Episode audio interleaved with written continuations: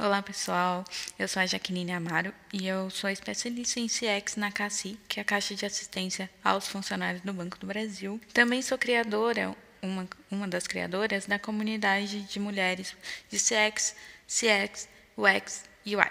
E hoje eu vim perguntar, vim responder a pergunta, é, por que usar só NPS não faz sentido? A gente tem que entender que numa jornada completa do cliente, Ali o NPS ele é o fim daquela jornada relacional com o cliente. Então a gente não vai entender se naquele momento que ele respondeu, ele teve um péssimo dia ou um bom dia. E aí, se a gente não faz todas as métricas anterior ao NPS, como um CES ou um CSAT, é, o NPS ele fica nulo.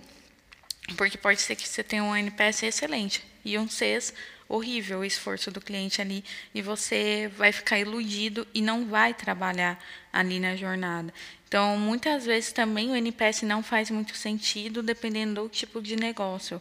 É, as meninas hoje na comunidade até perguntam muito sobre isso. E eu falo, gente, se a gente tiver uma boa estratégia é, pesquisa, em pesquisa como o CES e o CESAT, ele é muito mais eficaz do que o NPS em si. O CES, como ele é relacional e o CESARS também, então você consegue disparar ele um, ao longo de uma jornada e pegar os picos de erro na jornada. E, e isso vai realmente fazer com que o NPS seja bom porque se você corrige o esforço do cliente, a satisfação dele durante o seu negócio ou o seu produto traz esse sucesso para ele, o NPS ele vai ser uma consequência, um NPS bom. Agora, se eu só vejo o NPS como algo primordial, coloco ele lá no pedestal, porque tem muita empresa que faz, faz isso hoje e exige muito das pessoas que trabalham em CX. Ah, não, tem um NPS bom. Só que tem que se importar com as outras métricas, né?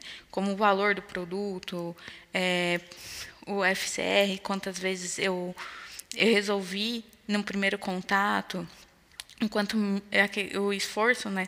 Eu digo que hoje em CX é, a gente deveria olhar muito mais o, o esforço do cliente pra, do que para o NPS. E aí os executivos, a gerência fica deslumbrado com um número bom, positivo, só que quem está sofrendo o restante da jornada, porque eu não estou olhando ela de forma analítica, é, é o cliente.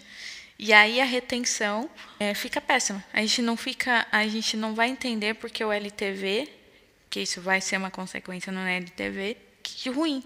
É, uma coisa que me ajudou muito é, basear nessa teoria foi quando eu fiz a análise de cohort. E é ela é muito simples e a gente consegue identificar realmente é, tempo de retenção assim em olhar crítico, né? E depois disso a gente consegue avaliar análises estatísticas para basear no LTV.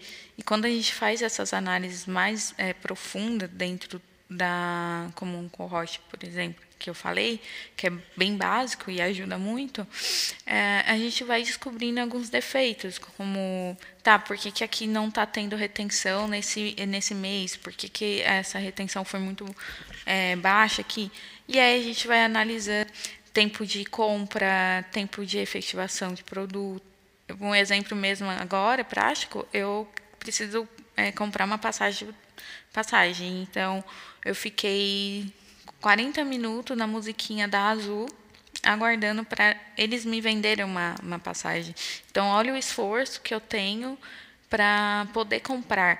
E aí, se eu, eu posso gostar muito da Azul, só que se eles me mandam uma pesquisa de CES, eu vou dizer que não, é horrível entrar em contato com eles, é horrível o suporte deles. E, e assim, baseado na jornada, eles vão conseguir é, melhorar o, a, a, aquele pedaço, né, o pedaço de compra do produto. A jornada pode ser, ela é longa, né? Então, se você não basear nessas estatísticas, métricas, análise, é, o, o NPS ele vai ser ineficaz, ele não vai fazer sentido. Lá para frente, pode ser muito ruim reverter esse resultado ou reverter a cultura que foi implementada, que NPS é uma coisa super fantástica, que vai ajudar nos resultados e tudo mais. Ele, o NPS em si, ele não faz muito sentido quando a gente está falando de uma jornada do cliente como um todo.